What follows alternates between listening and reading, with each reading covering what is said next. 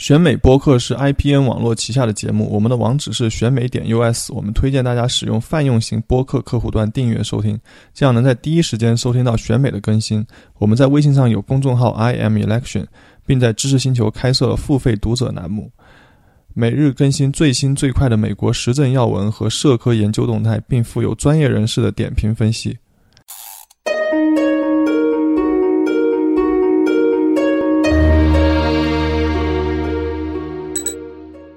大家好，欢迎收听选美播客美言者栏目。在之前的播客中，我们请几位老师从国会选举的角度分享他们对中期选举的一些看法。其实，除了国会选举，州长选举也是中期选举的一个重要组成部分。今天，我们就请王浩然老师为我们介绍一下今年中期选举中州长选举的情况。呃，州长选举呢，虽然往往被美政观察者，也许是不少中文媒体所忽视。然而，和大众印象有些不太一样的是呢，是各州州长，尤其是这个掌握了关键摇摆州的州长，对美国政治有着很大的影响。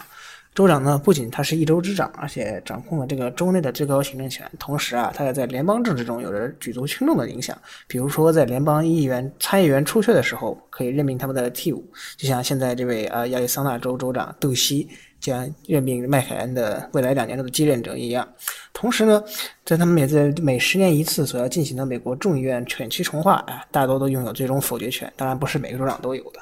呃，因为有些州是采取了就完全由州议会负责，有些州是采取了这个独立的选区重划这种委员会，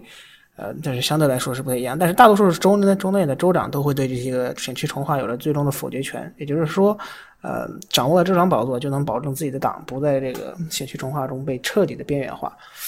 而近些年来，共和党由于凭借在连续两个中期选举中的胜利，州长一级的选举中，他们取得了非常大的成功，现在占据了三十三个州长席位，而民主党呢却只占据了十六个席位。共和党在一零年在这个州长选举中的成功啊。其实是很多人被忽视的。那同时这样呢，他们掌握了这个十年也这个十年的选区重划优势，导致了他们在很多摇摆州，比如像宾夕法尼亚、啊威斯康星、那个北卡罗来纳这些州都掌握了呃强强大的优势，建立了他们在众议院这就过去十年中稳固的这个多数党地位是非常重要的。而民主党呢，自自然在这十年中的众议院选举中都处于一种天然的劣势。所以说，这是为什么今年民主党要赢得非常多。的这个像这个普选票才能夺回众议院的多数，但是呢，随着风水轮流转，出来混嘛，总是要还。呃，因为当时这个二零一零年当选的不少州长，因为两任的任期限制，都必须退位让贤。共和党则要保卫不少从摇摆州空出来的州长席位。在这个对民主党有利的大环境之中，共和党恐怕很难保住他们现在有的优势，而民主党也有机会去亡羊补牢，并且他们在即将到来的二零二零年选区重划中再次任人改革。继而，这个再次沦为这个在众议院的少数党地位。啊，需要提前说明的一点是，这个在参考这个州一级州长一级选举的时候，啊，选民对待州一级的选举，往往和对联邦一级的选举的态度是非常不同的。而很多情况下，并不是只仅限于这个传统的党派属性，而更多的时候要看重这个这个候选人的个人魅力和执政能力，同时也会把这个现任州长的施政效果作为一个他们投票的重要参考。这个也就能解释为何像麻省和福尔蒙特这样的深蓝州。能够选出共和党州长，而民主党也能占据像路易斯安那这样深红州的州长宝座。那么，在今年选举中呢，有多达三十六个州长保州长席位将进行改选。啊，其中呢，呃，这个新罕布什尔和福尔蒙特是两个特殊的州，因为他们两个任期都是两年，所以他们每两年都要选。而其他的州的州长的席位呢，都将是四年制，也就是说，他们在二零二零年。进行选区重划时都会在任，这就是为什么今年的州长选举对于美国政治未来十年的走向有着不一般的影响力。但是呢，基本上很多这个观察者是把这个并没有把足够的精力投放到这州长选举中。这三十六个席位中有不少这个非常明显的分化，比如说像阿肯色、爱德和爱德和呃怀怀俄明这样的深红州，基本上就是共和党人将会保持他们这个已有的优势。而就像民主党，也将在到加利福尼亚和这种夏威夷这种州里面，将这个非常非常以非常大的优势胜出。但呢，同时呢，呃，还有很多中西部的，呃，尤其是这个像这些袖带这些州将举行州长选举，这些都是对两党都是来说都是非常重要的。对于民主党来说，这是证明他们在二零一六年希拉里的糟糕选表现之后，能否表示他们是否能在。中西部这些民主这些传统意义上的民主党的袖带州能够重振雄风，夺回这些他们在一六年失去中的白人蓝领选民，从而继续证明他们在二零二零年依然能在这些中西部州保持强力的竞争力，同时呢，也能夺回这些至关重要的中呃州长宝座，从而这呃重新这个解决他们在选区重划中所留下的劣势问题。而对于共和党来说呢，呃，今年的中期选举中，他们将会在中西部的州。试图巩固特朗普所带来的这个新的选民联盟，也就是说，能否他们巩固在这个传统意义上的民主党的这些蓝白白人蓝领选民，是否能够这个稳固的留在特朗普和共和党阵营中，依然有待观察。同时呢，他们也希望能够通过保住这些关键中西部摇摆州的州长席位，重新这个重复他们在一零年所建立的这个呃选区呃国会选区的优势。那么，呃，像比如说在中西部呢，具体说，因为有像密歇根、俄亥俄这种州呢，是因为前现任的共和党州长因为这个两任的任期任满，将将会这个自退位让贤，所以两党呢都会是以这个非现任的这个身份去进进进行一场公开而这个呃公平的竞争。那民主党呢？对于这些州来说，他们的这个希望很大。比如说像这个像密歇根的话，民主党人应该是处于一个非常领先的位置。比如说像像宾夕法尼亚这种民主党现任州长竞选连任的话，他们也是十分有信心的。呃，但是像俄亥俄和乃至说爱奥爱奥华这样的州呢，对于他们来说。民主党来说，不仅是这个今年和今年中期选举夺回州长宝座和未来这个国会选区重划有着重要的意义，同时呢，也是能够检测民主党是否还需要在二零二零年在这两个州投入大量资源去竞争他们。也就是说，这两个州还是否是摇摆州？因为说这两个州为什么这么说呢？说因为这两个州都是在二零零八年和二零一二年投向奥巴马的。呃，所谓的摇摆州之一，比如说奥巴马在爱荷华赢得非常轻松，但是他在但是在一六年的话，希拉里在这里以非常微大的优势输给了特朗普，所以说很多不少人就质疑说，民主党是否还能够把这些州，比如说像俄亥俄和爱荷华这种以白人为主的。州作为他们在二零二零年重要目标，还是说转向，比如说像因为人口变迁和少数裔选民增长的，比如亚利桑那和乔治亚，倾向更多的资源？因为在这两个州中，希拉里在二零一六年实际上都比二零一二年奥巴马的表现要好了不少。那么这一番争端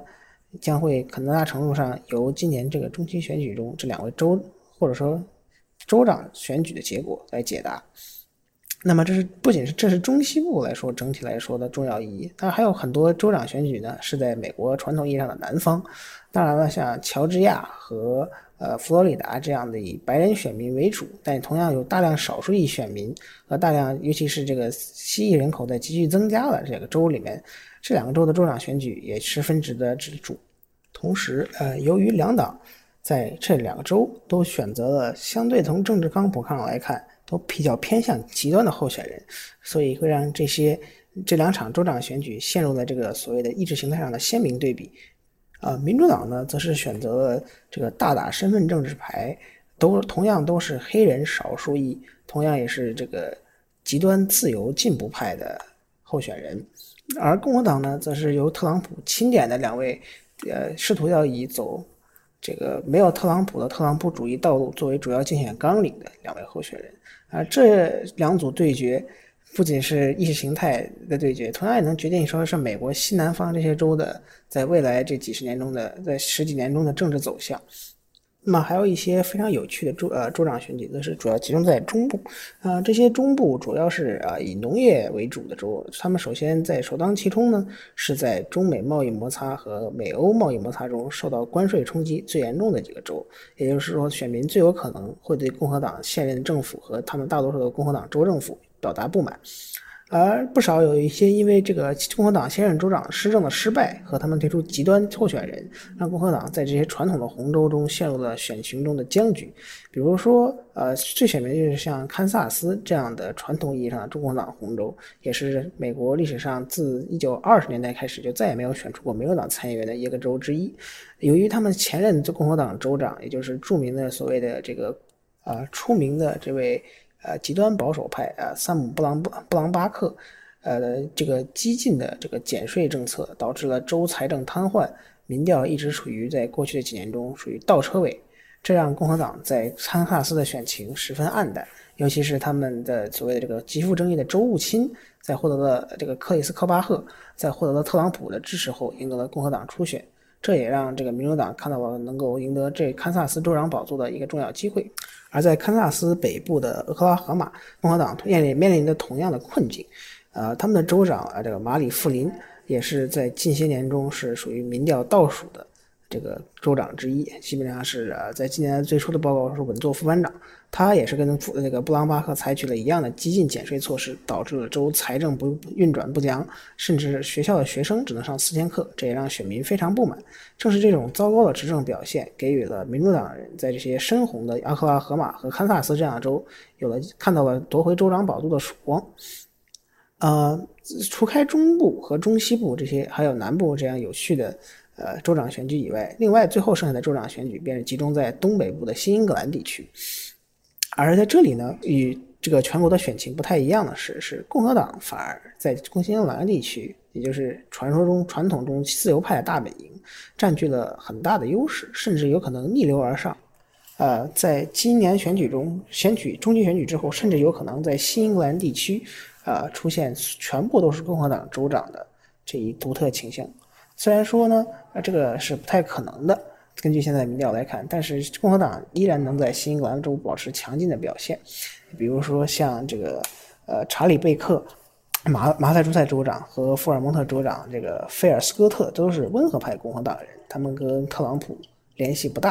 啊，都是在这个财政问题上保持保守派态度，然后在社会问题议题上采取了自由派态度。